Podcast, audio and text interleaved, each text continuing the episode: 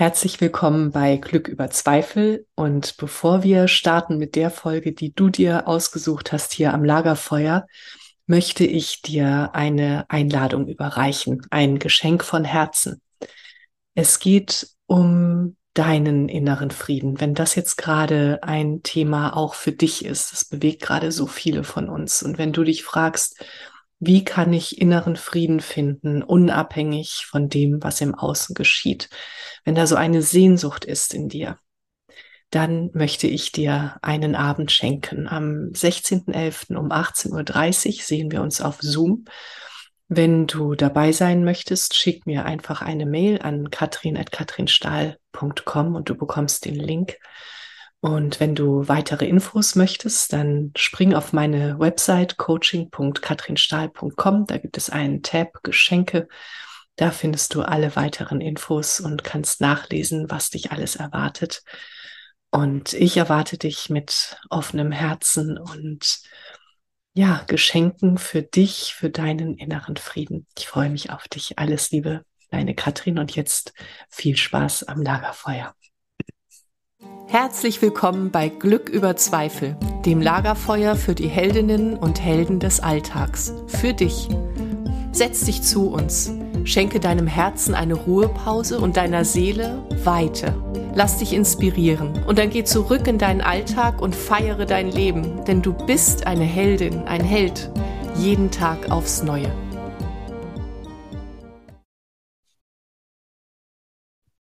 Liebe Menschen am Lagerfeuer, herzlich willkommen bei dieser ganz besonderen Podcast-Folge. Ich freue mich äh, wie verrückt, dass bei uns René Träder sitzt. Äh, ich sage gleich etwas über René, aber falls du jetzt hier zum ersten Mal an diesem Lagerfeuer sitzt, dann möchte ich dich kurz mitnehmen. Stell dir vor, du läufst an einem Strand entlang und in der Ferne siehst du ein Lagerfeuer und du gehst darauf zu und du hast äh, einen Gesprächsfetzen aufgegriffen und es hört sich so spannend an. Vielleicht ist es ein Thema, das du schon lange bewegst oder eins, das für dich neu ist, aber du möchtest dich so gerne dazusetzen. Und dazu laden wir dich jetzt ein, René Treder und ich. Und wir sitzen hier weil René ähm, ein ganz wundervolles YouTube gemacht hat, das ich entdeckte, ähm, ist schon ein bisschen länger her und äh, das heißt Werde Erlebnismillionärin. Äh, und das hat mich so ähm, ja berührt, weil das so sehr mein Thema ist. Ne? Zeig deinem Leben, wie kostbar es ist und genau darum ging es. René ist ähm, ja, er ist äh, Coach, äh, begleitet Veränderungsprozesse vor allen Dingen in Firmen und er spricht den Podcast von der wundervollen Seven Mind App. Eine Meditations-App, genau. René, wir werden gleich noch viel mehr über dich erfahren. Herzlich willkommen, danke, dass du da bist. Ja, vielen Dank für die Einladung. Du hast ja gerade gesagt, René ist hier eingeladen, weil er ein Video gedreht hat, aber ich bin eingeladen, weil du mich eingeladen hast und weil du Lust hattest auf dieses Gespräch. Und ja, vielen Dank dafür. Ja, oh, ich möchte noch etwas sagen zu deinen Kerzen, dass du dir so eine Mühe gegeben hast, weil wir hatten ja versucht, den Hintergrund einzurichten. Aus irgendeinem Grund ähm, hat der Hintergrund verrückt gespielt. Und dann ist René nochmal losgegangen und hat extra Kerzen geholt, damit es wie an einem Lagerfeuer ist. Ja, und eine ist ausgegangen. Ah. Ja, und ähm, genau, und jetzt zündet René die zweite nochmal an, die will aber nicht. Aber ich finde, René, das ist schon mal ein wunderschöner Einstieg auch in Achtsamkeit, weil Achtsamkeit bedeutet ja auch, wie begegnen wir uns in Gesprächen und dass du dir jetzt so eine Mühe mit dem Hintergrund gegeben hast, weil wir gemeinsam am Lagerfeuer sitzen, das fand ich schon mal sehr schön und so wertschätzend. Ja, ich fand es so schade, dass das mit dem Hintergrund gar nicht geklappt hat, weil der so mhm. geflackert hat. Und vielleicht steckt da so ein bisschen Achtsamkeit drin, eben zu schauen, was geht denn dann? Oder vielleicht ist das eben auch so eine Form mhm. von Resilienz, wo ich eben so ein großer Fan bin, mich zu fragen, okay, wenn das jetzt nicht geht, was geht denn dann aber? Was ist denn die zweitbeste Variante vielleicht? Und so halt irgendwie durchs Leben zu gehen, weil viele Sachen klappen nicht die wir uns vornehmen, die wir uns wünschen, die wir erhoffen und ersehnen. Und dann ist immer die Frage, ja, platzt das jetzt? Brechen wir es dann ab? Oder sagen wir, was geht denn auch? Und aus der zweitbesten Variante wird ja manchmal auch sogar die beste Variante, da, weil man dann ins Probieren kommt und ins Machen kommt und plötzlich feststellt, ah, guck mal, was jetzt alles geht, was ich vorher gar nicht dachte, bei dir heißt es ja Glück über Zweifel. Mhm. Und der Zweifel ist ja auch erstmal so ein innerer Widerstand oder so, ein, so eine Bremse, so ein, ja, so ein Moment, wo man vielleicht auch unzufrieden ist mit etwas, wo man ins Zweifeln kommt ja. und was man eigentlich ja weghaben will. Ich will nicht zweifeln, aber einen Wert im Zweifeln zu erkennen und darüber vielleicht einen guten Weg, einen glücklichen, einen freudvollen Weg zu gehen, das ist ja was ganz Wunderbares. Dann. Ja, ja, das ist schön, dass du das ansprichst, weil Glück über Zweifel ja eben dieses Zweideutige auch, hat. Ne? So für mich ist das auf der einen Seite, wir stellen unser Glück über unsere Zweifel und gehen los, unbeirrt. Mhm. Und auf der anderen Seite eben so, wie du es gerade formuliert hast, ne, so, es ist auch wirklich ein Glück, wenn wir uns unseren Zweifeln widmen, weil sie ja einen Grund haben, dass sie mhm. äh, da sind. Die haben eine wertvolle Funktion. Ja, ja. René, es geht ja in diesem Podcast um die Helden und Heldinnenreisen des Lebens. Ähm, nimm uns doch mal mit, wie bist du dahin gekommen, wo du heute bist? Wie bist du äh, Experte von Resilienz und Achtsamkeit geworden. Ja, spannend. Mal gucken, was ich vielleicht in zehn Jahren dann dazu sage, weil diese Heldenreise ist ja auch noch gar nicht beendet, mhm. sondern ich bin ja unterwegs und obwohl ich natürlich Workshops dazu gebe und Vorträge gebe, bin ich natürlich auch immer noch ein Lernender, weil das Leben mir ja auch Dinge schickt, die mich vor Grenzen stellen, ähm, vor Veränderungen stellen, auch mit Unzufriedenheit natürlich konfrontieren, mit Dingen, die nicht klappen, mit Ängsten, mit Sorgen. Das heißt, auch ich lerne natürlich immer noch und das finde ich irgendwie auch ganz wichtig, das so als Lebensaufgabe auch zu begreifen. Auch diese Achtsamkeit, dass man jetzt nicht fertig ist, weil man ja. jetzt vielleicht dreimal meditiert hat oder so, sondern dass es eben wirklich ein Weg ist und auch zu einer Lebensphilosophie werden kann. Und ja, meinen Lebenslauf jetzt zu erzählen, ist vielleicht wahnsinnig lang. Ich versuche es mal kurz zu machen also ich fand Psychologie immer sehr spannend und wollte das gerne auch studieren, konnte aber nicht, weil ich nicht 1,0 im Abi hatte. Und dann habe ich erstmal einen ganz anderen Weg genommen, den ich aber auch total schön fand und wichtig fand für mich. Das war der mediale Weg. Ich habe im Radio angefangen, Praktika zu machen und dann irgendwann ein Volontariat zu machen. Und es war so ein ganz großer Traum, im Radio zu arbeiten, weil ich als Jugendlicher eben so gerne Radio gehört habe und das für mich so ganz wichtig in meiner Entwicklung auch war, so Vorbilder zu hören, witzige Leute oder intelligente Sachen zu hören, die mich zum Nachdenken anregen. Und da gab es Radio Fritz in meiner Jugend und das war einfach ganz großartig. Und da ist dieser Wunsch entstanden, ja, das würde ich auch gerne mal machen wollen, aber irgendwie dachte ich, ja, das, wie soll denn das gehen? Ja, also es gibt ja so wenig Radiosender, so wenig Radiomoderatoren und warum soll ich, ausgerechnet ich das irgendwie mal machen dürfen und habe da nicht dran geglaubt und bin dann aber tatsächlich diesen Weg gegangen, habe das viele Jahre gemacht gemacht und hatte dann irgendwann auch Zweifel, weil ich das Gefühl hatte, alles mal gemacht zu haben, was man da so machen kann und auch festgestellt habe, dass äh, natürlich das auch ein Job ist, der auch anstrengend ist, der auch konfliktreich ist, der vielleicht auch unsicher ist in so einer Medienwelt, wo sich ganz viel auch verändert, wo Radiosender zumachen, wo neue Programmdirektoren kommen und ganz neue Ideen haben und sagen, mit der alten Mannschaft wollen wir nicht arbeiten, wir machen mhm. alles neu und so weiter. Man sieht manchmal in der Stadt so Plakate, wo dann steht, der neue Morgen bei Radio XY. Und sowas passiert halt ständig, dass so eine Strukturreform passiert und es macht mit einem Menschen unglaublich viel. Und da kam ich irgendwann so ins Zweifeln und habe aus so einer Sinnkrise heraus dann tatsächlich mich entschieden, das war ein langer Prozess von einem Jahr, zu kündigen und Psychologie zu studieren weil ich mal mitbekommen hatte, wie Veränderungsprozesse durch externe äh, Psychologen bei uns im Sender unterstützt worden sind, auf eine sehr gute Weise. Und das schwebte noch ganz lange bei mir so im Kopf umher. Und dann war das so eine Vision, sowas könnte ich ja vielleicht auch mal machen. Und dann habe ich tatsächlich studiert, fünf Jahre lang oder sechs vielleicht sogar. Und ähm, genau, habe parallel auch eine Ausbildung gemacht im Bereich Training und Coaching und bin immer mehr dann auch zu dem Achtsamkeitskonzept gekommen, bin irgendwann zum Resilienzkonzept gekommen und habe da für mich so eine Heimat gefunden, weil ich damit ganz viel verbinde, was eigentlich so typisch Mensch sein könnte, was aber in unserer Welt häufig keine Rolle spielt oder so untergeht, weil unsere Welt so schnell ist, so laut ist, so konsumorientiert ist, so bewertend und abwertend ist. Und mhm. das sind Elemente, von denen ich glaube, dass sie uns als Individuum gut tun, aber eben auch als Team, als Organisation oder eben auch als Gesellschaft gut tun. Und so bin ich immer tiefer reingekommen und finde das für mich als Denkbrille, um auf die Welt zu schauen, auf Verhalten zu schauen, immer ganz gut, weil ich glaube, dass es wirklich eine Bereicherung ist und uns mehr zu uns selbst führen kann, zu einer besseren Kommunikation, zu einem besseren Miteinander, zu besseren Entscheidungen und eben auch zu einem bewussten Leben. Ja, das bewusste Leben, genau. Genau. Und das Bewusste uns gegenübertreten, uns selbst und äh, anderen Menschen. Ja. Mhm.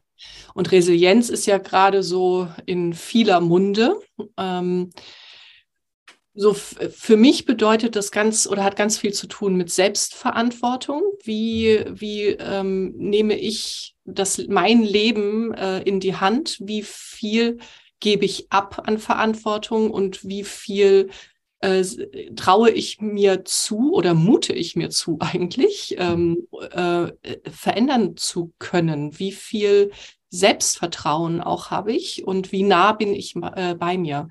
Wie, wie definierst du Resilienz? Ja, das hast du großartig schon gesagt. Und diese Selbstverantwortung, von der du sprichst, das ist aus meiner Sicht auch mit vielleicht der wichtigste Faktor, den man mhm. als Mensch entwickeln kann, dass man so ein Gespür, so ein Gefühl dafür bekommt, dass das mein Leben ist und mhm. dass niemand anderes mich glücklich machen wird oder für mich eintreten wird. Das kann schon mal in Einzelfällen passieren, aber am Ende geht es immer darum, was kann ich tun, damit ich zufriedener bin? Was kann ich tun, um ein Problem zu lösen? Was kann ich tun, um und so weiter?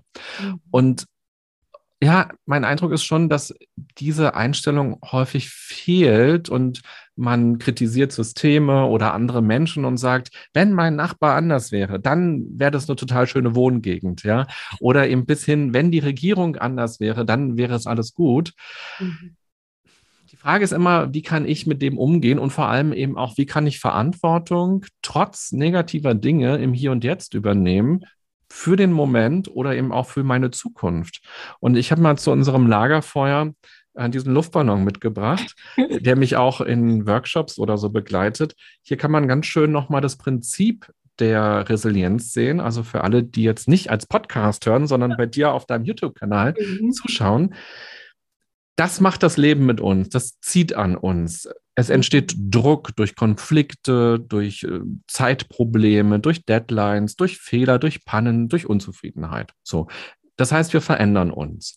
Und Resilienz bedeutet so viel wie zurückspringen oder Ach. zurückprallen, Aha. dass man also wieder in seine ursprüngliche Form kommt, mhm. dass also die Belastungen einen nicht so grundlegend verändern, dass man jemand ganz anderes wird mhm. oder dass man daran zerbricht. Und so kann man eben Resilienz als eine Fähigkeit betrachten, wieder zurückzukommen in die ursprüngliche Form. Und da scheint mir diese Verantwortungsübernahme, dieses Mindset erstmal schon das Wichtigste. Und dann gibt es viele andere Faktoren, die da auch noch eine Rolle spielen, um mhm. mit Problemen umzugehen, mit Schwierigkeiten, mit Konflikten umzugehen, mit Veränderungen umzugehen und aber auch, um auch positiv zu denken, Zufriedenheit zu entwickeln, Selbstvertrauen zu entwickeln, Dinge zu machen, mutig zu sein, ins Handeln zu kommen und das Leben wirklich zu nutzen, zu gestalten, so mhm. gut es denn geht für den Moment. Mhm, ja, und das braucht ja ganz viel Nacherziehung unserer selbst. Ne? Wenn ich denke gerade so, was passiert denn mit uns in der Schule? Mhm. Wir werden ja dazu erzogen, äh, unsere Kinder werden dazu erzogen, Verantwortung abzugeben, ähm, nicht mehr aus sich selber heraus zu lernen, sondern weil irgendjemand sagt, wo sie hinlernen sollen. Und uns wird ja Resilienz aberzogen und äh, auch diese Selbstverantwortung in vielen Bereichen. Und äh, genau, und jetzt geht es halt darum, ne, zu schauen, so wann habe ich denn gelernt, dass ich ohnmächtig bin, dass ich nichts ändern kann und ähm, so, das ist so diese eine Sache, oder? Wie, was gibst du Menschen mit in deinen Vorträgen über Resilienz, wie sie gut für sich sorgen können? Wie kommen sie wieder in die Ursprungsform zurück? Ich finde das sehr schön übrigens, dieses Bild mit dem Luftballon, sehr eindrücklich. Ja, vielleicht noch einen Satz davor. Also ja ich glaube, es gibt immer vereinzelt Lehrerinnen und Lehrer, die sich gute, also die sich wirklich Mühe geben und versuchen, innerhalb des Systems, in dem sie arbeiten, Momente zu schaffen, wo man sowas wie Resilienz erfahren kann. Mhm. Und dann gibt es natürlich auch viele Lehrerinnen und Lehrer und eben das System verleitet dazu ja auch, wirklich wegzukommen von der Person, von den Stärken, von dem, was jemand mitbringt, sondern wirklich zu so einer auswendig Lernmaschine zu werden ja. oder eben auch gar nicht den Prozess des Lernens zu würdigen, sondern mhm. eigentlich nur den Erfolg. Also ja. Wenn jemand vorher eben gar nichts verstanden hat und plötzlich so eine Grundidee hat, dann ist es ja schon ein riesiger Schritt für die Person. Mhm. Aber der fällt dann trotzdem durch, weil er einfach nicht die Leistung erreicht hat, die irgendjemand da mal festgelegt hat. Mhm. Und das ist natürlich wirklich ein schwieriges System, was auf Ellenbogen ist, was auf Vergleichen ist, was nicht stärkenorientiert ist. Und wir lernen so vieles in der Schule eben leider nicht, wie man mit anderen gut umgehen kann, bis natürlich immer wieder auf weniger Ausnahmen. Ich hatte auch so zwei, drei Lehrerinnen, Lehrer, die haben solche Sachen in Gruppenarbeiten versucht deutlich zu machen oder die ihre Werte gelebt haben. Aber ansonsten ist so ein bisschen die Frage, auch gerade in unserer heutigen Zeit, was kann denn Schule leisten? Wir haben künstliche Intelligenz, wir haben Wikipedia, wir haben so viele Sachen, die wir früher nicht hatten und das pure Auswendiglernen und Niederschreiben das ist irgendwie nicht das, was uns hilft in unserer Zeit oder so. Ja. Und da braucht es, glaube ich, einfach was anderes. Und die Arbeit am Menschen, das Selbsterkennen, wer bin ich, wer kann ich sein, wie können wir gemeinsam sein, das wäre ein, gute, ein gutes Thema für Schule auf jeden mhm. Fall. Ja, ja, ja. Und mhm. was gebe ich den Menschen mit, hast du gefragt? Das ist natürlich so eine große Frage.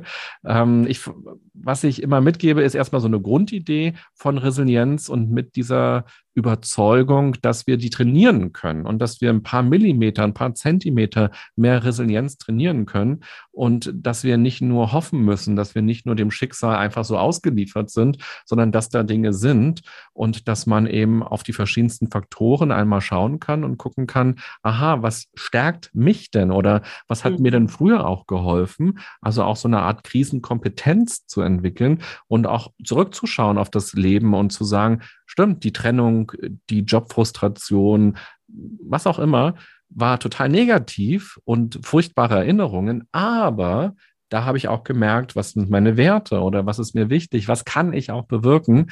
Und sowas versuche ich mitzugeben und dass es dann eben Arbeit bedeutet. Also Resilienz ist jetzt keine Pille, die man schluckt oder kein einmaliges irgendwas machen, sondern das bedeutet eben eine Auseinandersetzung, die auch natürlich anstrengend sein kann, die auch traurig sein kann, mhm. die auch sich wie ein Rückschritt vielleicht auch wieder anfühlen kann, wenn man plötzlich Themen bearbeitet, die man schon lange nicht mehr angeguckt hat.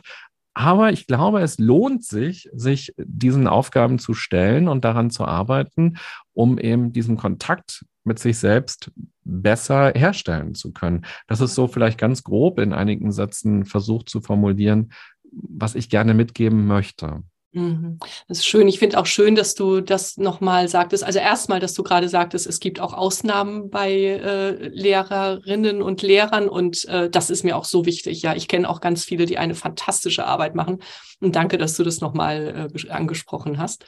Und das andere war so dieser Rückblick, ähm, weil ich bin, äh, ich, ich arbeite ganz viel damit, dass wir darauf achten, welche Geschichten erzählen wir uns denn über uns selber.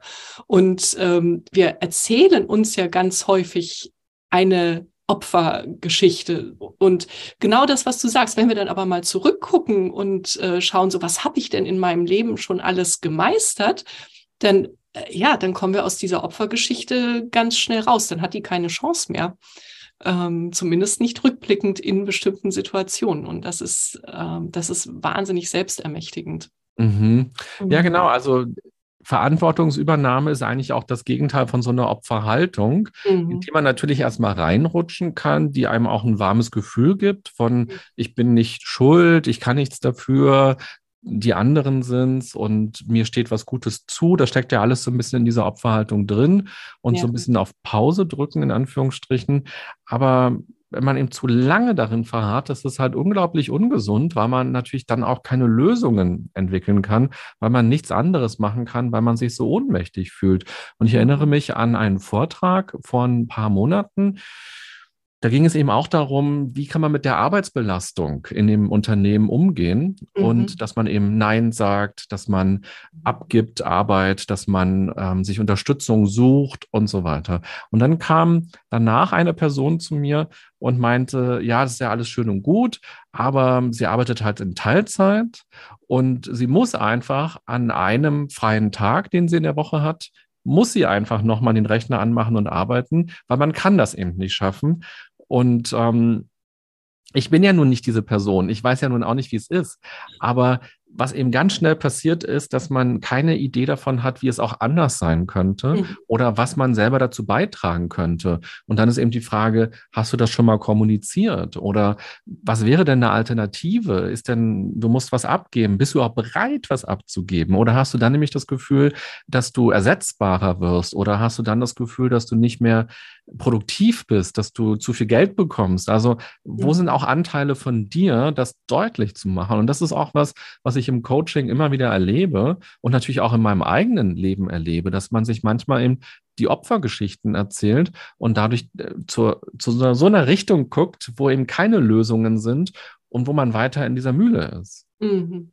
Mhm. Ja, ja, du äh, sagtest auch gerade mal Nein sagen. Ich habe vor einiger Zeit einen ganz tollen Podcast von dir äh, gehört, äh, in dem Seven Mind äh, Podcast. Da ging es um Grenzen setzen.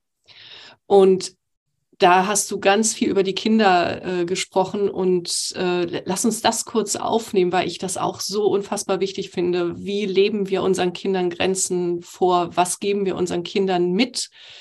Ähm, dürfen die das? Weil ich, also fast alle, ich arbeite ja hauptsächlich mit Frauen und äh, Familien und äh, fast alle Frauen, die zu mir kommen, und wenn dann die Pferde noch ins Spiel kommen, dann wird es besonders krass, weil Pferde, die testen ja ohne Ende unsere Grenzen, Tiere.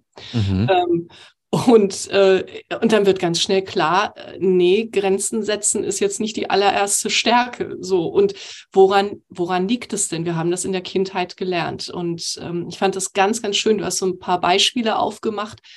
Äh, wie, also was, was mich äh, sofort getroffen hat, war dieses, ähm, ähm, gib mal Küsschen oder, oder du kriegst so einen feuchten boah, Schmatz auf die Wange und darfst aber nichts sagen und dann hinterher machst du heimlich hier äh, diesen. Mhm. Das ist so unfassbar grenzüberschreitend und, und äh, wir muten unseren Kindern das zu, wenn wir selber äh, uns nicht bewusst sind, dass Grenzen äh, überlebensnotwendig sind.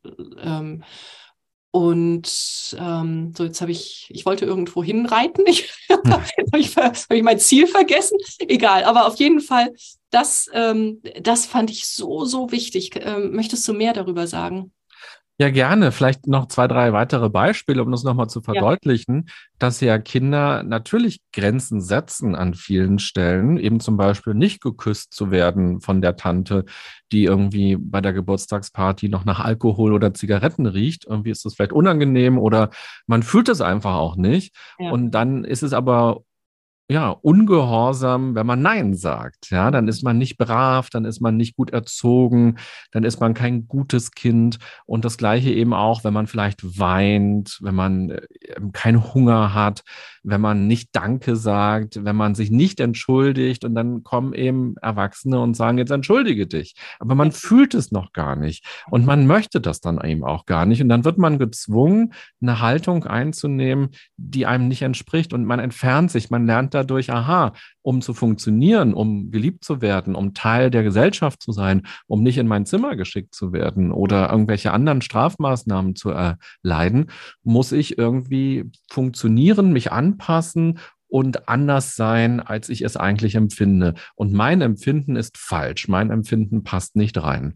Und so versuchen wir dann irgendwann ja immer weniger Grenzen zu setzen, haben gar kein Vertrauen darin, das zu machen oder werden irgendwann vielleicht auch sehr radikal. Also, dass wir uns dann zurückziehen, dass wir nicht mehr andere Menschen an uns heranlassen oder dass wir dann irgendwann explodieren, weil wir ganz lange eben das unterdrücken, diesen Impuls, jetzt eine Grenze zu setzen. Und wir erleiden ganz viel. Wir haben dann vielleicht so ein Harmoniebedürfnis oder so ein, ich habe kein Recht, das zu sagen, Gefühl.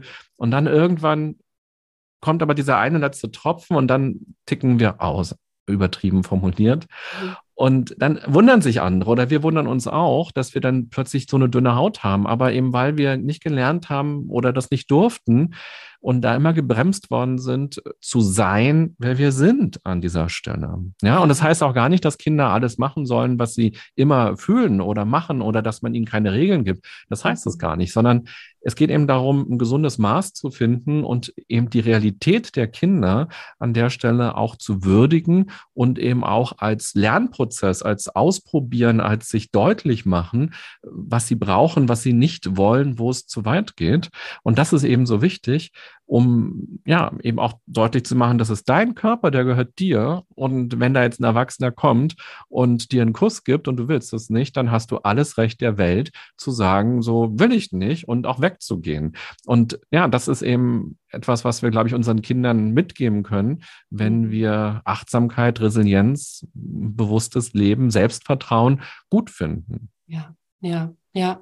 Mhm. Was mir jetzt auch gerade kommt, ist so dieses äh, ein Küsschen bekommen. Das ist ja schon, das ist ja schon so nah dran am Körper und äh, dass wir uns auch immer wieder klar machen, unsere Grenze fängt aber nicht erst hier an, sondern unsere Grenze fängt energetisch schon viel weiter entfernt an. Und ähm, es gibt äh, so eine ganz wundervolle Übung, dass du, äh, das machen wir bei den Pferden ganz viel, dass du spürst, so mir kommt jemand näher, in dem Fall eben das Pferd.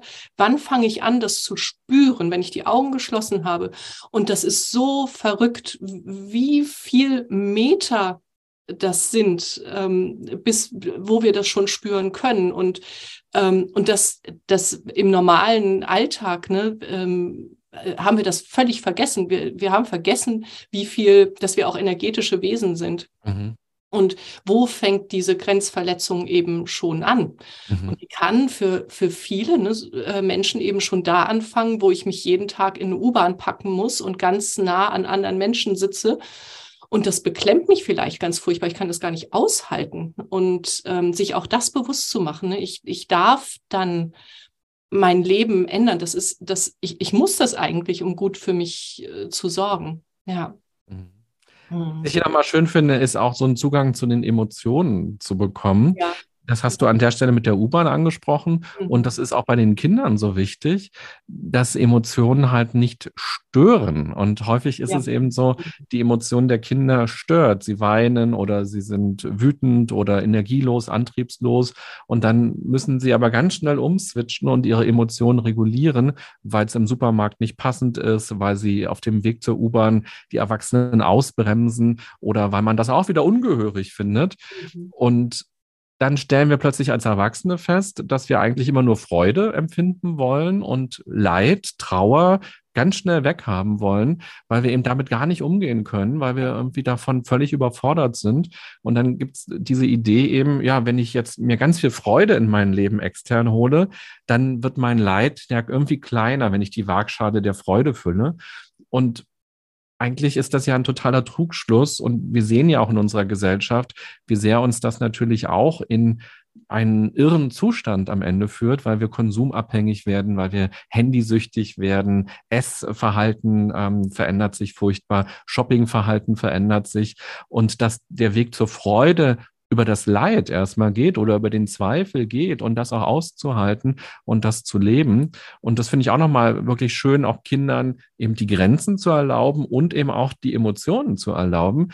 Und wenn wir das als Kinder nicht mitbekommen haben, dass wir uns das jetzt als Erwachsene erlauben und das nehmen, mhm. das erlebe ich manchmal auch so im Park-Coaching, dass es ja so eine oftmals einfach nur ein Kommunikationsproblem ist mhm. und es sich dann sehr hochschaukeln kann und sehr emotional werden kann, weil man gar nicht so ganz genau benennen kann, was ist denn meine Grenze, was ist denn meine Emotion und man hat sehr viele Forderungen an den Partner oder an die Partnerin, was er oder sie alles anders machen soll und hat den Eindruck, naja, ich habe es doch jetzt perfekt gesagt oder ich mache das sowieso immer super gut und wenn du jetzt mal zuhören würdest, dann hätten wir diese Probleme nicht. Und das stimmt ja nicht. Und dass man sich das jetzt selber als Erwachsener quasi zurückholt, diesen Teil, den man in der Kindheit nicht leben durfte und anfängt eben die Emotionen kennenzulernen, sie zu leben, sie zu nutzen, nicht mhm. gegen die Emotionen zu arbeiten. Das ist ja auch so wichtig, wenn wir über Achtsamkeit sprechen, dass man ganz schnell sehr gewaltvoll ja auch bei sich selber sein kann kann, weil man plötzlich sagt, ich meditiere jetzt meine Wut weg oder meine äh, Trauer weg. Und mhm. das ist ja nicht mehr achtsam, sondern dann wird Achtsamkeit zu einem Tool, was man missbraucht, um noch gewaltvoll wieder gegen sich zu sein und wieder in diese alte Schleife reinzukommen. Ja, ja, oh, so wichtig, dass du das sagst. Da gibt es ja diesen wunderbaren Begriff Spirit, Spiritual Bypassing. Ne, wenn wir uns hinsetzen, wir meditieren alles weg, wir tun so, als wenn alles ähm, äh, herrlich wäre und mhm. wir im goldenen Licht. und in uns drin ist aber alles andere als goldenes Licht. Und äh, wir packen goldenes Licht rein und das Schwarz breitet sich immer weiter aus. und ich finde auch noch mal, ähm, du sagtest, du hast gerade ganz viel ähm, erwähnt, was so passiert in unserer Welt dadurch, dass wir uns unsere Emotionen nicht erlauben und die äh, weghaben wollen. Und äh, da war ganz viel Psychisches. Und ich finde es auch nochmal äh, wichtig zu erwähnen, dass es auch um, dass auch unser Körper sich meldet, wenn mhm. wir ständig gegen unsere Emotionen gehen und dass mhm. unsere Emotionen äh, für Krankheiten sorgen, wenn wir denen keinen Raum geben. Mhm. fängt mit Verspannungen an und irgendwann ähm, haben wir es vielleicht irgendwo in den Organen sitzen.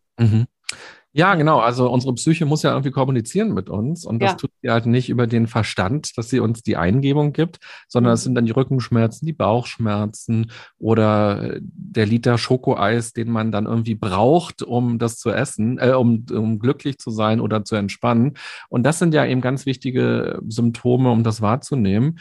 Mhm. Und das ist ja eben auch, also die Emotion kommt im Stress, um uns ja auch Energie zu geben, um uns mit irgendwas auseinanderzusetzen. Aber anstatt eben die Wut Wut oder die Trauer oder was auch immer zu nehmen und zu sagen, da ist eine Ungerechtigkeit passiert, da bin ich jetzt traurig drüber oder da bin ich wütend drüber und will was verändern, sagen wir halt, ja, dann muss ich jetzt eine Netflix-Serie gucken, und dann bin ich wieder ein bisschen glücklicher und dann ist die mhm. Wut schon wieder ein bisschen weg. Es hat sich aber im Außen halt nichts verändert.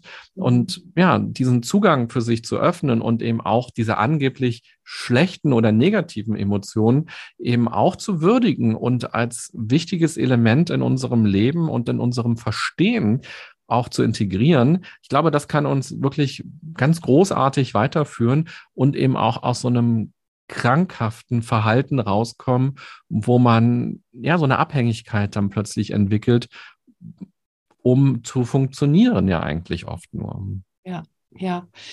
Ähm, was ist für dich ein gesunder Umgang mit Wut? Ich frage deshalb, weil ähm, ja viele Menschen kommen dann zu mir und sagen, ähm, also Traurigkeit, äh, das ist für mich okay, das geht mhm. ganz leicht. Das ist ja nur auch gesellschaftlich nicht ganz so ähm, negativ behaftet wie äh, Wut.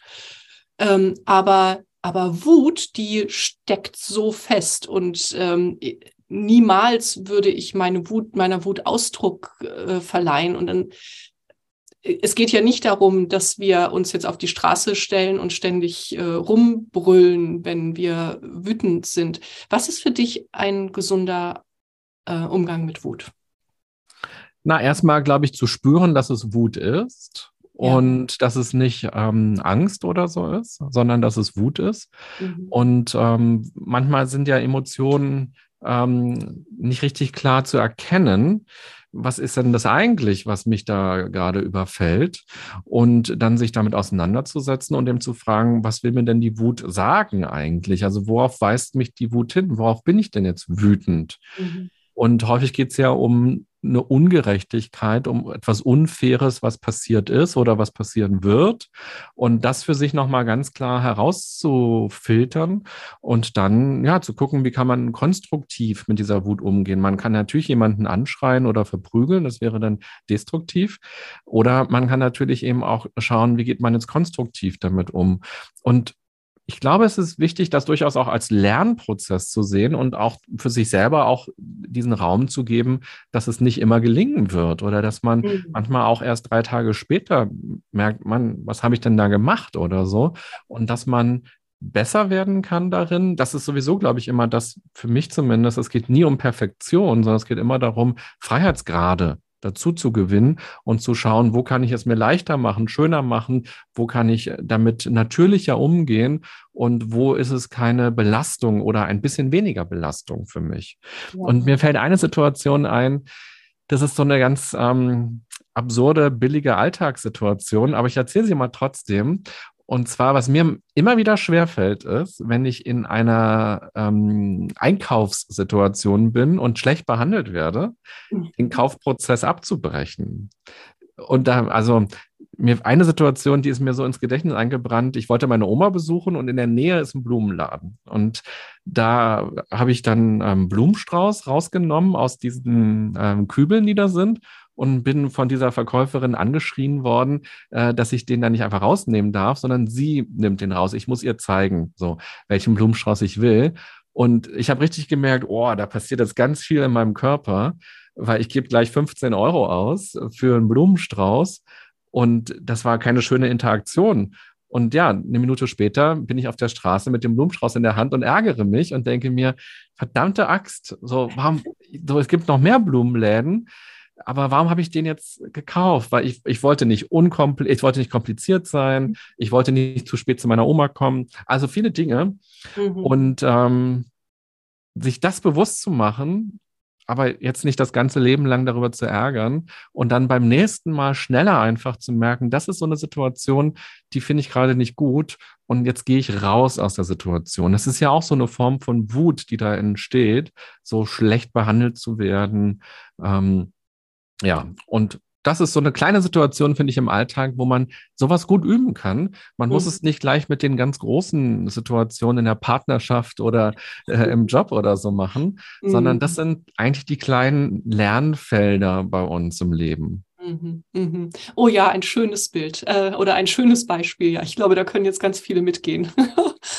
Und ähm, liebe Menschen am Lagerfeuer, äh, nehmt euch doch ähm, vielleicht habt ihr es parallel schon getan, mal äh, die Zeit so und geht mal in euch. Was sind so die kleinen Momente, wo es bei euch eng wird und äh, wo vielleicht so ein bisschen Wut hochsteigt und dass ihr wirklich, ne, also es geht ja darum, so in diesen Beobachtermodus zu gehen, äh, dass wir sel selbst auf uns drauf gucken von oben und und mal ein bisschen gucken, so wie agiere ich und ähm, äh, entspricht das dem, wie ich es möchte und äh, wie es ja, wie sich es für mich gut anfühlt. Und du hast vorhin auch von den Werten gesprochen wie das meinen Werten entspricht und wie möchte ich möchte ich es das nächste Mal machen. Ja. Mhm. Wie ist es mit dir und deiner Wut? Ja, und oh, das ist super, dass du das fragst. Also ich hatte echt, ich hatte ähm, in meiner Kindheit ähm, durfte Wut nicht sein. Und ich erinnere mich auch an eine Situation, da war ich da war ich so wütend und ich hatte, also ich hatte auch wirklich alles Recht, wütend zu sein. Und ich habe ich habe so geschrien. Ich stand auf der Straße und äh, schrie, also Kindheit, da war ich schon Jugendliche. Und äh, die Nachbarn guckten und dann hieß es eben, komm schnell rein, was sollen denn die Nachbarn denken? So, das war, äh, da, aber an diese Situation erinnerte ich mich erst, als ich ähm, anfing mit der, ähm, mit meiner inneren Arbeit und äh, weil ich immer dachte, wieso, also was ist denn mein Thema mit der Wut? Ich bin irgendwie nie wütend. Und seitdem ich das aufgearbeitet habe, geht's äh, meiner Wut und mir richtig gut. also jetzt mittlerweile ähm, kann, kann ich gut damit sein und ich weiß, dass die echt richtig wichtige ähm, Nachrichten für mich hat. Und für, für mich geht's in den allermeisten Fällen eben um eine Grenz, ähm, Grenzverletzung. Mhm. Und welchen Aspekt siehst du Wut und Angst in der Verbindung? Weil mhm. die Angst ist ja wahrscheinlich somit die stärkste, ähm, unmittelbarste Emotion, die wir so empfinden können. Mhm. Und ich leite mal kurz ein und dann würde mich das ja interessieren, was du dazu sagst. Ja. Weil Stress ist aus meiner Sicht eigentlich nichts weiter als Angst. In dem mhm. Moment, wo wir Stress haben, haben wir Angst, was zu verlieren, Ansehen oder Geld oder Zeit, zu scheitern in irgendeiner Weise. Und das mhm. finde ich immer ganz schön, in dem Moment, wo ich Stress empfinde, mich zu fragen, welche Angst steckt denn dahinter? Und mein Eindruck ist, dass Wut und Angst eben auch irgendwie Hand in Hand gehen. Was sind so deine Erfahrungen da? Mhm. Also mein Bild ist sogar äh, dieses, dass Angst dann entsteht, wenn wir äh, Wut und Trauer unterdrücken. Mhm. Ähm, dass, dass äh, dann so viel Spannung in, in unserem System entsteht, dass dann die Angst kommt. Und, äh, und die geht Hand in Hand dann eben auch mit äh, Stress und äh, Burnout und eben so diese ganzen unterdrückten Impulse. Wenn wir die nicht, wenn wir unsere Impulse, unsere wichtigsten Impulse, und das sind eben äh, so in, in der Arbeit, also ich mache ähm, Gestaltcoaching. Äh, ne? da, da geht es eben ganz viel um äh, Aggression, Sexualität, Wut und Trauer. Das sind so diese äh, grundpsychischen Bedürfnisse. Da muss ich dir ja nicht erklären. Und äh, auf jeden Fall, wenn wir die unterdrücken, dann ähm, entsteht diese Angst in uns durch diese, durch die psychische Spannung und durch die körperliche Spannung. Und das muss dann irgendwo hin, genau. Mhm. Mhm. Ja. Ja, vielen Dank finde ich auch nochmal nämlich tatsächlich spannend, wie Emotionen zusammengehören mhm. und wie wir eben auch einen Zugang zu dem bekommen können, was dahinter ist, ja. um eben nicht auf dieser Gefühlsebene an der Stelle zu bleiben, weil das ja auch lähmen kann, mhm. sondern eben vielleicht auch so ein Netz zu erkennen und zu sagen, das gehört zusammen und das passiert, weil. Ja, ja, ja, genau. Und äh, woher kenne ich es denn? Ne, mhm. Ne? Und, dann, und dann kommst du ja ganz schnell, so wie ich mit, mit dieser Wutsituation, dann bist du ja ganz schnell äh, in deiner Kindheit, äh, wenn du dich da hintraust. Ne? Sollte man ja äh, in den meisten Fällen erstmal nicht alleine machen. Ähm, dann ist es ganz schön, wenn man jemanden äh, hat, der einen professionell begleitet. Aber wenn du da so tief reingehst, dann findest du Situationen, in denen du irgendetwas über diese Emotionen äh, gelernt hast. Und diese Situationen waren dann unter Umständen so schmerzhaft äh, für die Kinderseele, dass du die ganz tief äh, vergraben hast. Und deswegen erlaubst du dir diese Emotionen dann nicht. Mhm. Der Ausstoß ist ja häufig die Angst, oder? Also, wenn ich jetzt wütend bin, dann werde ich ausgestoßen. Ich werde in mein Zimmer geschickt oder ich, hab, ich werde nicht mehr lieb gehabt. Mhm. Und dann, wenn, wenn ich auf Arbeit wütend bin, dann werde ich gefeuert oder dann finden meine Kollegen mich blöd oder, oder. Das heißt, ich darf nicht wütend sein, weil ich dann kompliziert bin oder mir schade. Ja, ja, genau. So wichtig, dass du das sagst. So dieses, äh, also unser menschliches Bedürfnis dazuzugehören. Wir sind ja irgendwie äh, schon auch Rudel- oder äh, Herdentiere und äh, wenn wir ausgestoßen werden, bedeutet das für unsere Psyche Tod. Das, mhm. also Einsamkeit ist schlimmer noch als Tod. Und wie machst du das dann heute mit der Wut, wenn du sagst, das ist ja etwas gewesen, was du als Jugendliche nicht durftest und auch sehr spät eigentlich erst festgestellt hast? Ja. Wie lebst du dann heute deine Wut? Ah, cool. Ja, danke für diese Frage. Also, wenn ich jetzt in Beziehung bin und ich merke, ich werde wütend, äh, dann äh, fange ich nicht an, Teller zu schmeißen, aber ich sage, oh, ich merke, das macht jetzt richtig was mit mir und ich bin gerade stinksauer. Ähm, und ich hätte mir gewünscht, das. So, das sind die Situationen, in denen ich es schaffe, aus meinem Beobachter-Ich zu agieren ähm, und in denen ich äh, ähm, gewaltfrei kommuniziere. So, das wäre mein Idealszenario. Ähm, Wenn es nicht ganz so gut läuft, dann, äh, dann ziehe ich mich zurück. Hm, dann, dann äh, höre ich auf zu sprechen, bin beleidigt und äh, kann dann ähm, ja, und, und wenn ich es dann merke, dann kann ich darüber sprechen. Aber äh, um diese Wutenergie ähm, nicht in meinem Körper äh, zu stauen, ähm, habe ich auch ein paar schöne Tools, äh, die, die äh, mir wahnsinnig gut tun.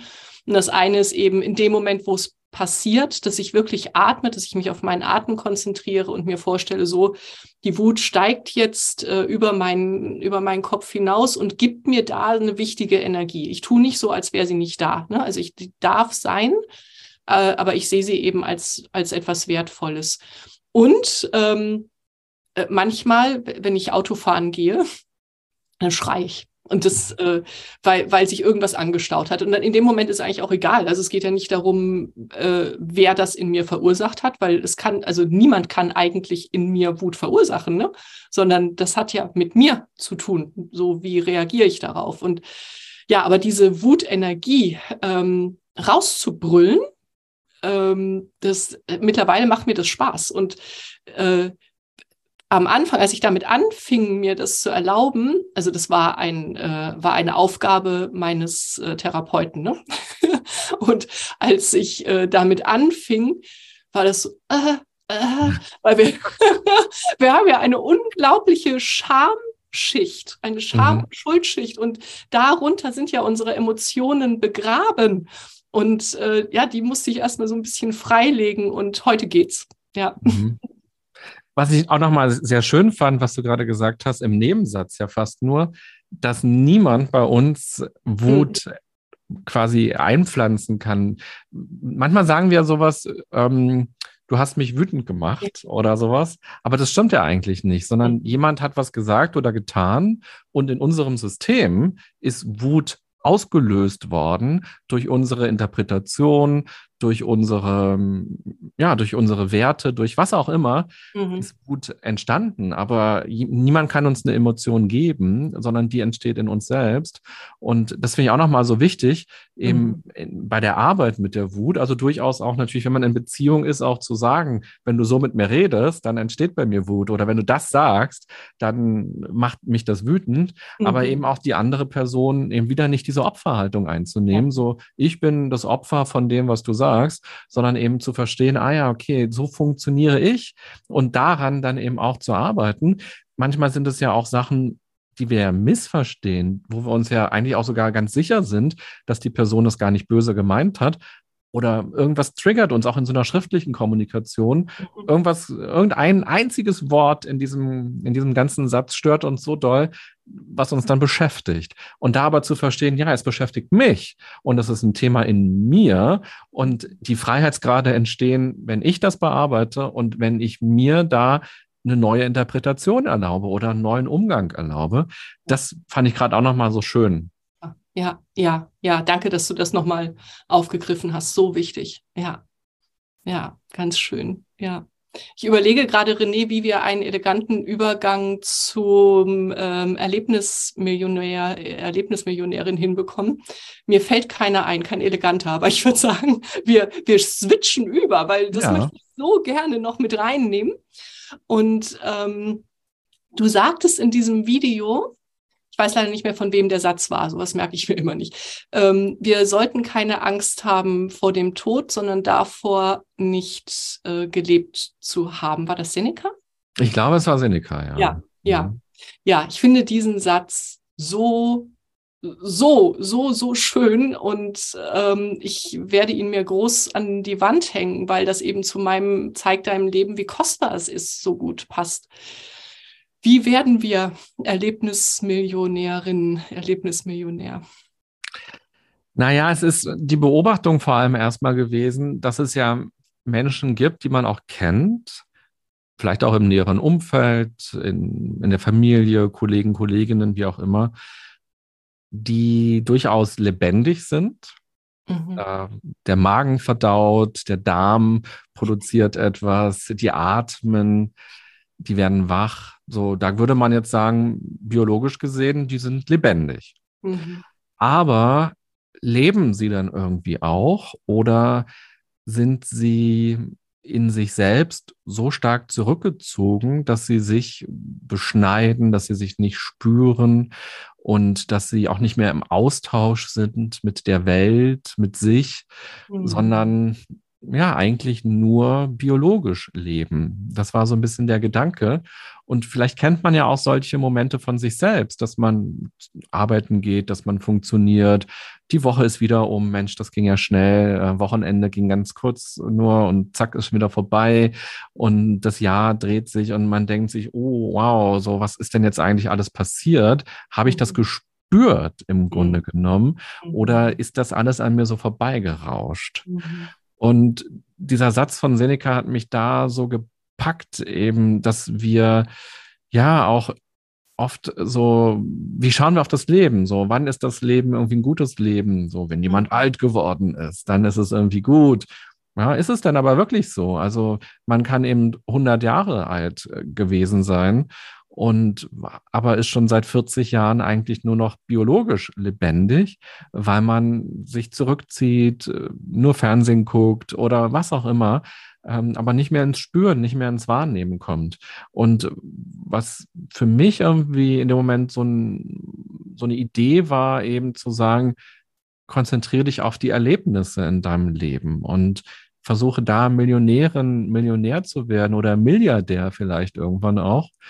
Und das sind doch die Sachen, die die Möglichkeit zum Spüren geben, zum Kontakt geben. Und das kann ein Spaziergang sein, es kann ein Kuss sein, es kann ein Gespräch sein, das kann auch die Auseinandersetzung mit der Traurigkeit sein. Also auch das ist ein Erlebnis, sich mhm. weinen zu sehen oder zu spüren. Ähm, auch das ist etwas. Oder eben auch eine lange Wanderung zu machen und der Rückenschmerz, auch das ist ein Erlebnis, ja. Und dann am mhm. Ende über eine Landschaft zu gucken, ist ein Erlebnis. Und das sind zumindest so aus meiner bescheidenen Erfahrung die Momente, wo es sich lebendig wirklich anfühlt und nicht nach dem fünften Kaffee oder nach der Gehaltserhöhung oder was auch immer, sondern die Lebendigkeit ist eben da, wenn wir in, in den Austausch kommen, wenn eine Beziehung entsteht. Etwas zwischen mir und der Landschaft oder mir und der Traurigkeit, mir und einer anderen Person oder eben vielleicht auch mir und einem Roman, den ich lese. Und das eben als eben auch wieder als Möglichkeit für sich zu sehen, die im Grunde genommen so leicht ist. Also wir können jeden Tag für Erlebnisse sorgen. Das heißt nicht jeden Tag nach Disneyland zu gehen und Karussell zu fahren, sondern das sind eben die Erlebnisse. Das bewusste Essen ist ein Erlebnis. Ähm, ja, das bewusste Schlafen gehen vielleicht, bevor die Äuglein zufallen, weil man so lange am Bildschirm saß, und das vielleicht zu zelebrieren, diesen Prozess nochmal frische Bettwäsche drauf machen und sich dann da reinlegen und das auch als Erlebnis zu haben. Und da haben wir, glaube ich, viele Gestaltungsmöglichkeiten. Und das ist so ein bisschen der Gedanke, den ich im Grunde genommen auch für mich selber gemacht habe, dieses Video, eben auch als Erinnerung, so, wofür verwendest du deine Zeit eigentlich? Wir sagen oft, der Alltag hält mich davon ab, das und das zu machen. Wer ist denn dieser Alltag eigentlich? So, was, was gehört dazu? Das ist alles Leben. Wäsche waschen ist Leben, aber eben auch Freunde treffen ist Leben und sich was kochen ist Leben. Was ist denn jetzt Alltag? Und eben zu gucken, wie will ich meine 24 Stunden gestalten? Wie will ich mein Leben gestalten? Und vielleicht ist es ein kurzes Leben an Jahren. Das kann durchaus sein, weil eine Krankheit kommt, weil ein Unfall kommt, was auch immer. Und dass wir aber trotzdem in der Zeit, die wir haben, Erlebnisse haben können und die spüren können und uns dadurch eben auch spüren können. Das ist jetzt so ein bisschen etwas länger erzählt, diese Philosophie, die für mich in diesem einen Satz so drin steckte. Ja. Ja, wunderschön. Ganz, ganz schön. Weil ich könnte mir vorstellen, dass viele äh, Menschen erstmal denken, okay, Erlebnismillionärin, äh, wo will ich als nächstes hinreisen? Mhm. Äh, ne? Und dass du das so schön beschreibst. Es geht ja auch darum, das eben im Alltag zu haben. Und bei mir kam jetzt sofort, das ist das Leben mit allen Sinnen. Mhm. Ja, ja. Und so schön, als du erzähltest von der Bettwäsche, ah, reinlegen und spüren, herrlich. ja, manchmal braucht man nur eine frische Bettwäsche und dann war das schon ja. ein guter Tag. Ja. Ja, lieber René. Oder so ein Gespräch wie mit dir gerade eben am Lagerfeuer. Das, das ist jetzt, ähm, das fand, fand ich so, so schön. Ja, ja, vielen Dank. War so ein halbes Lager voll. Ach, die zweite Kerze ist auch richtig nochmal ja. hochgekommen. Sehr gut. Ja, also so ein Viertel Lagerfeuer für mich, aber ein ganzes für dich. Ja, vielen Dank für die Einladung. War sehr schön, mit dir hier über diese Sachen ein bisschen zu philosophieren und auch so ganz frei. Wir haben uns jetzt ja nicht vorbereitet, so ja. richtig, sondern zu gucken, wo führt es uns hin und was wollen wir gerne besprechen, wo ist der Drive. Ja, ja, ja ganz schön. Eine allerletzte Frage noch. Mhm. Ähm, deinem früheren Selbst, äh, welches Versprechen würdest du ihm geben? Ganz egal, wie alt das ist, das kannst du dir aussuchen. Aha, Versprechen. Das mhm. ist mal eine ganz andere Frage. Häufig geht es ja darum, was würde ich ihm sagen oder so. Und nochmal zum Verständnis, ich gehe zum früheren Ich, wo ja. ich vielleicht zwölf oder so war, mhm. und dem sage ich aus meiner heutigen Perspektive, ich verspreche dir etwas. Ja. Ähm, da würde ich ja gerne noch länger drüber nachdenken wollen. Also was mir aber trotzdem spontan einfällt, ist dieses Versprechen, ins Machen zu kommen. Das würde ich ihm gerne versprechen wollen, dass ich ähm, Dinge tue, anstatt Dinge zu, zu zerdenken oder nur zu durchdenken, sondern tatsächlich eben diesen Sprung auch mache über eine Unsicherheit hinweg oder eben, auch wenn das Vertrauen noch nicht da ist, ins Machen zu kommen und ja, vielleicht dann doch am Vertrauen an der Stelle zu arbeiten, an einem Vorschussvertrauen und ähm, ja, dadurch eben Erlebnisse möglich zu machen. Ah, schön. Ja, herrlich. Ach, ganz schön. René, ich danke dir sehr für deine Zeit und dass du dich äh, ans Lagerfeuer gesetzt hast. Und ähm, ja, ich wünsche dir ein erfülltes Leben mit ganz vielen schönen Erlebnissen. Und wer weiß, vielleicht setzen wir uns irgendwann wieder zusammen. Das würde mich freuen. Ja, vielen Dank für die Einladung an dein Lagerfeuer und ja, für diese Fragen und die Offenheit, die uns zu diesen ganzen Themen geführt hat. Ja, vielen lieben Dank dafür. Ja, danke, René. Bis bald. Bis bald. Ah.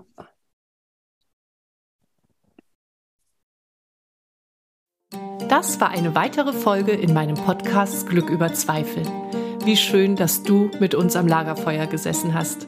Was hast du für dich mitgenommen und was wirst du damit machen? Wenn dir dieses Gespräch eine Inspiration war, freue ich mich, wenn du es weiterleitest und wenn du überall, wo du kannst, eine Bewertung hinterlässt. Du möchtest mehr erfahren? Alle wichtigen Links findest du in der Beschreibung.